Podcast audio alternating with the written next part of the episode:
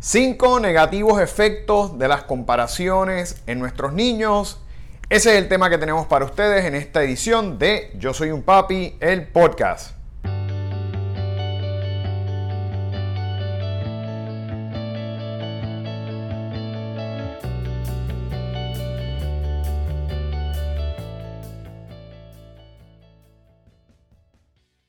Bienvenidos a esta nueva semana, padres y madres que continuamente nos siguen y para aquellos que nos están viendo por vez primera, mi nombre es Jorge Carvajal, soy un consultor de crianza certificado que ha desarrollado esta plataforma llamada Yo Soy un Papi con la intención de fortalecer la conexión, la relación y la comunicación de ustedes con sus hijos bajo una base de disciplina positiva que es nuestra área de especialidad.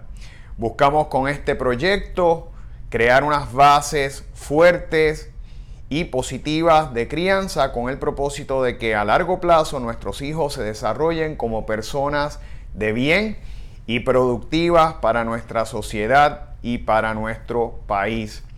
Y les doy la bienvenida a esta nueva semana con un tema que es importante y es las comparaciones porque muchas veces los padres tendemos a estar comparando, ¿verdad? A veces hasta inconscientemente, pero eso puede traer unas consecuencias negativas en nuestros niños y por eso precisamente he querido eh, tocar este tema tan importante para hablar un poco sobre lo que pueden ser esas consecuencias y ninguna de ellas positiva cuando nosotros comparamos a nuestros niños y le dejamos o le expresamos, ¿verdad?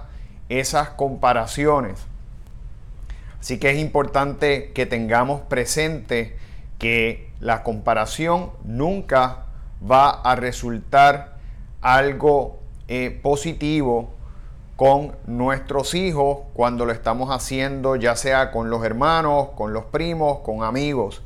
Así que eh, vamos a hablar sobre este tema, pero antes de pasar de lleno al tema, les invito a que, si no lo han hecho, se suscriban a nuestro canal de YouTube oprimiendo el botón de suscripción y cliqueando el icono de la campana para que no se pierda ni un solo episodio cuando semanalmente estamos llevando nuevo contenido para ustedes que les será de utilidad y sobre todo eh, libre de cualquier costo. Esto es como asistir a un taller de mejoramiento como padres, como madres, sin tener que pagar nada y llevándose herramientas de calidad, herramientas de valor para convertirnos en la mejor versión de nosotros como papá y como mamá. Y de inmediato paso al tema, ¿verdad? Como les estaba diciendo al principio, las comparaciones es algo que muchas veces tendemos a hacer, eh, a veces de manera eh, inconsciente, sin darnos cuenta, pero sin embargo que está creando un efecto en nuestros hijos. Y cuando esas comparaciones ya se convierten en uso y costumbre, en un patrón, entonces el efecto puede ser a largo plazo.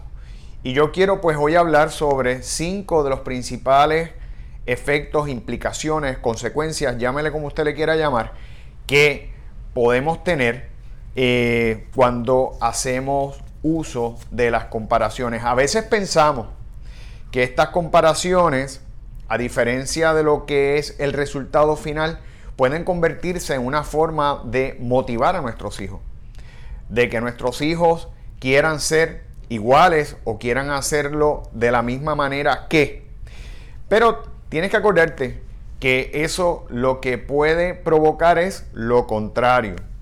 Que nuestros hijos a largo plazo, ¿verdad? Se frustren porque no se sienten que están cumpliendo con la expectativa eh, que nosotros como padres o como madres les, eh, les estamos estableciendo o tenemos, ¿verdad?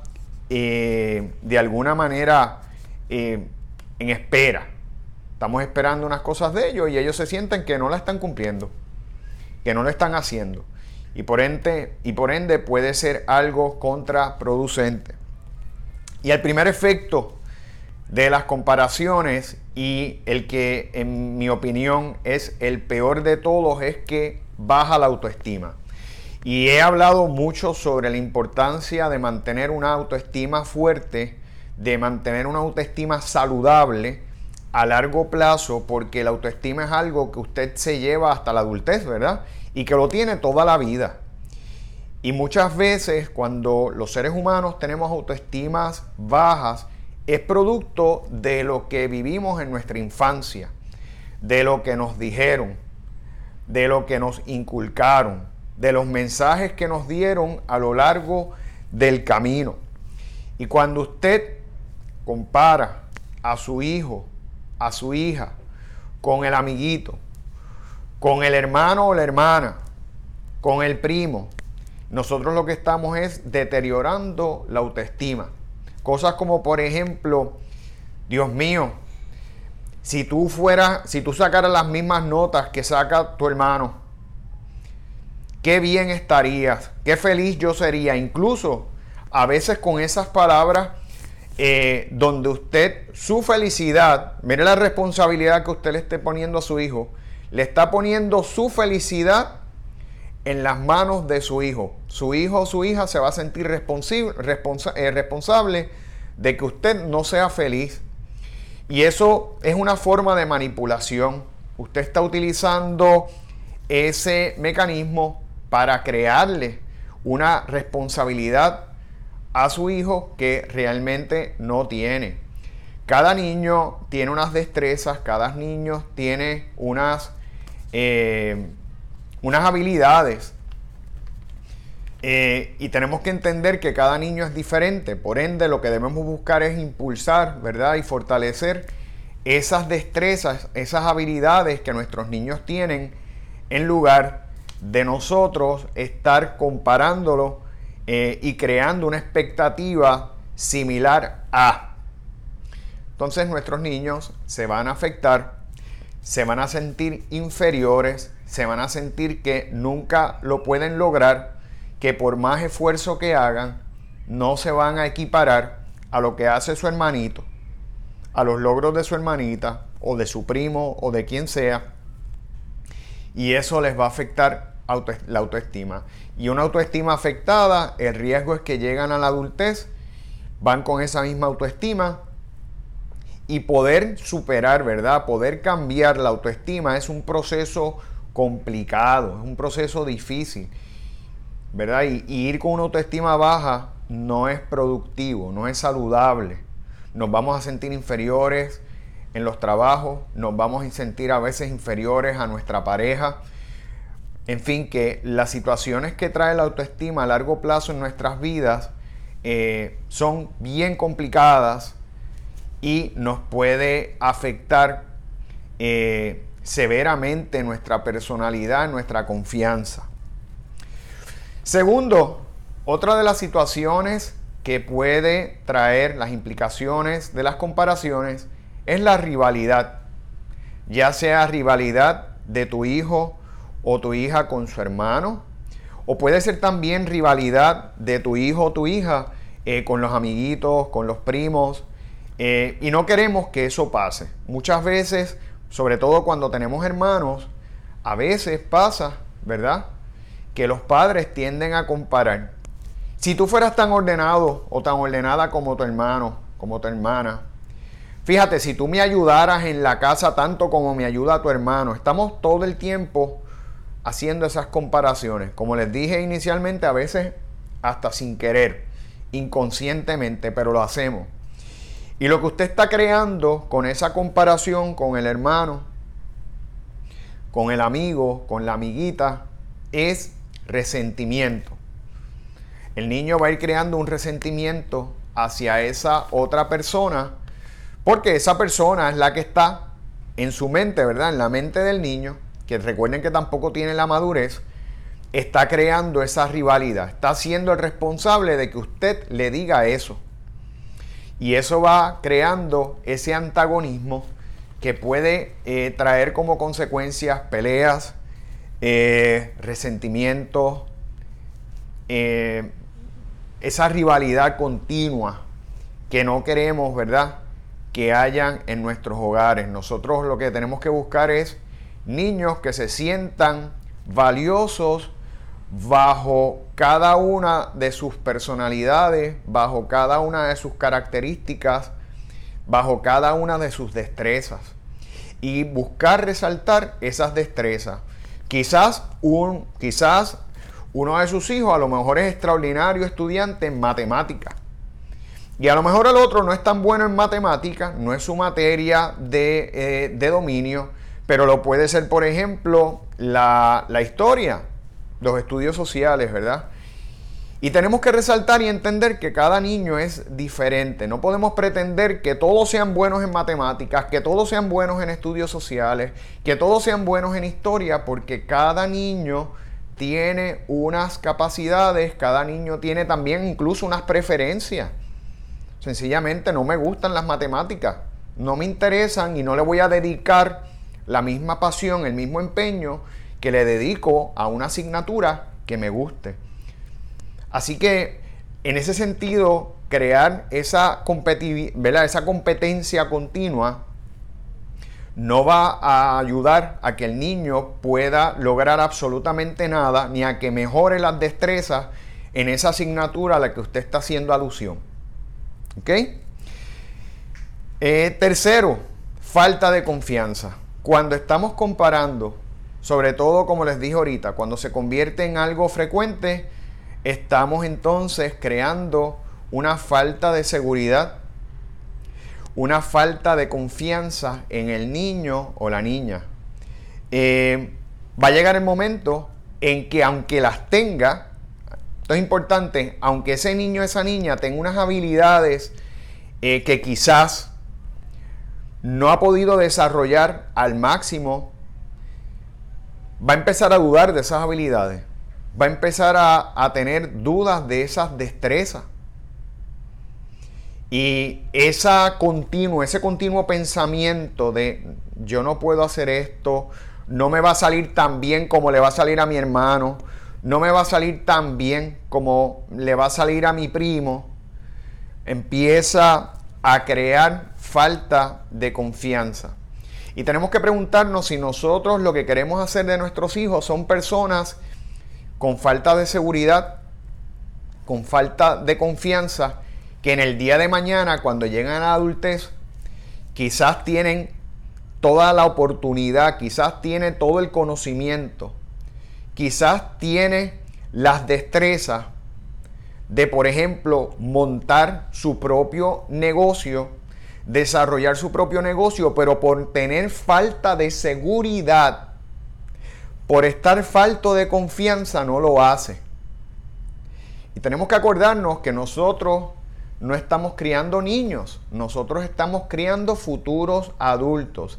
¿Qué estamos cultivando para la adultez? Pregúntate eso cuando haces estas comparaciones con tu hijo. ¿Qué estoy haciendo?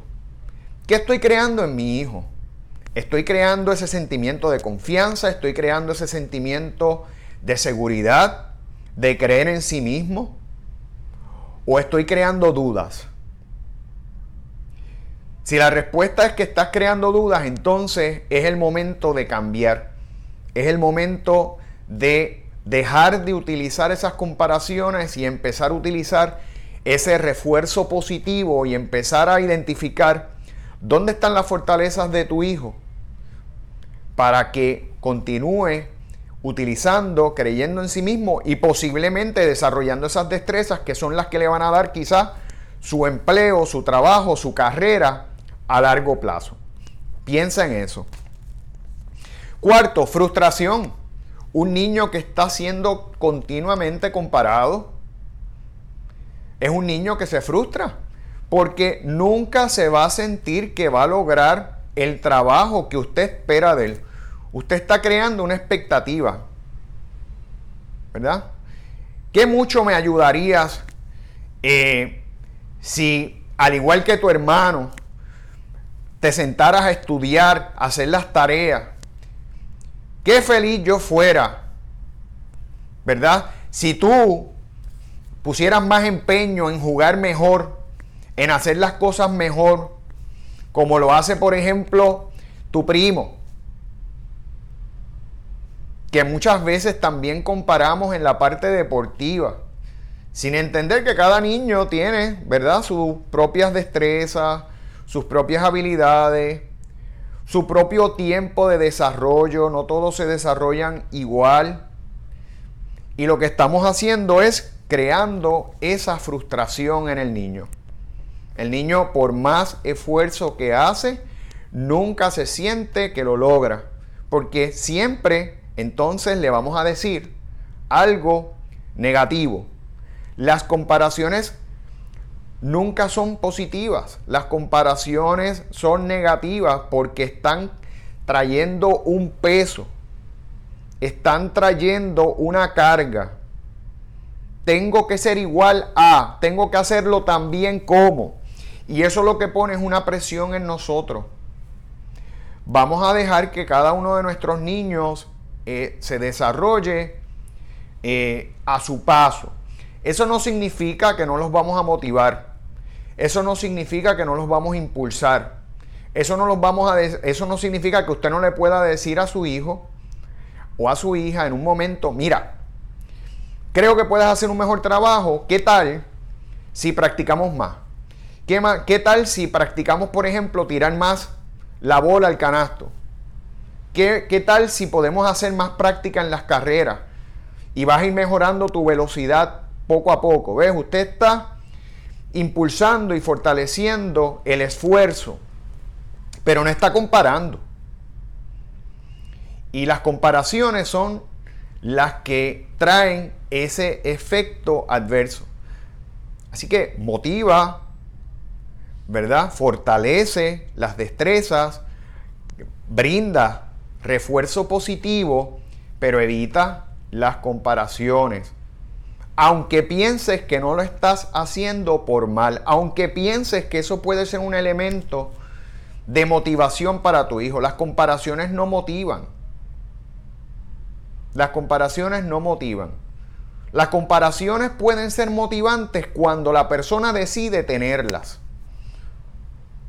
Por ejemplo, si una persona quiere mejorar en la oratoria, quiere tener, expresarse mejor, a lo mejor él puede decir o ella puede decir, yo quisiera ser tan eh, buen orador como puede ser Martin Luther King o como fue Martin Luther King, por ejemplo. Pero eso es una decisión propia. Y la persona puede tomar, ¿verdad? Eh, la decisión de empezar a practicar más, de leer más, de enriquecer su vocabulario, de proyectarse mejor, pero es una decisión propia. Donde está la situación es cuando nosotros estamos repitiendo esos patrones, cuando estamos comparando, cuando estamos nosotros creando ese elemento pesado de expectativa que no trae nada positivo en el niño o en la niña. Dejemos eso para su tiempo, ¿verdad? hay, hay cada cosa a su debido tiempo.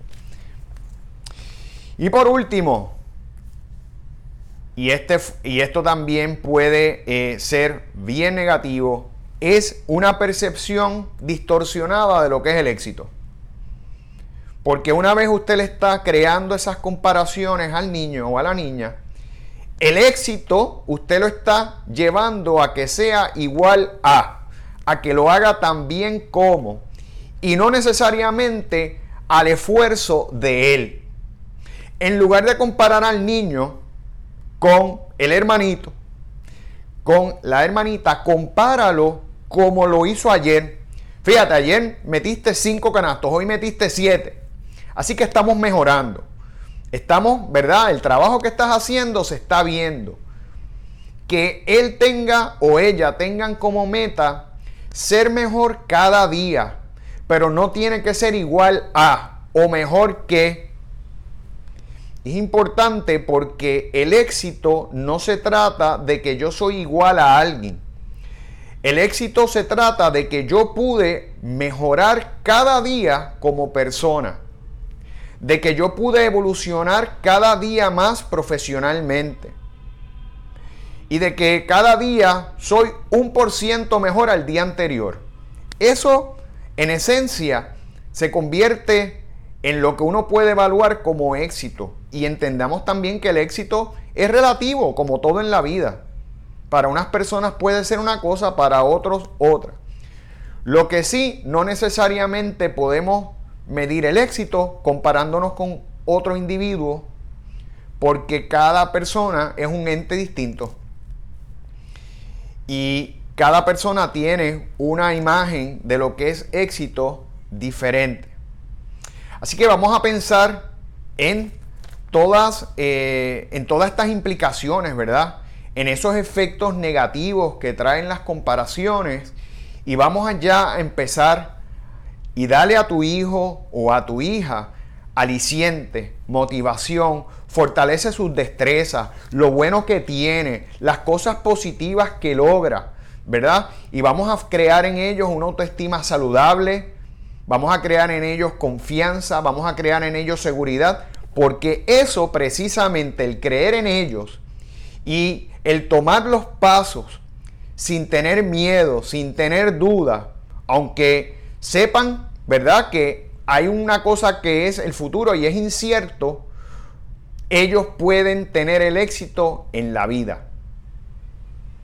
Recordemos eso. Estamos criando adultos a largo plazo y tenemos que crear unas bases saludables de bienestar para que puedan crecer bien y para que puedan alcanzar todas y cada una de las metas que tienen trazadas en sus vidas. Y antes de concluir el episodio de hoy, les invito a que visiten nuestras redes sociales, tanto en Facebook como en Instagram, bajo Yo Soy un Papi PR, como pueden también suscribirse a nuestro podcast en Spotify, en iTunes o en Google Podcast, de acuerdo a la tecnología que usted tenga, bajo Yo Soy Papi, el podcast. Así que les agradezco su sintonía y nos veremos en el próximo episodio de Yo Soy un Papi, el podcast.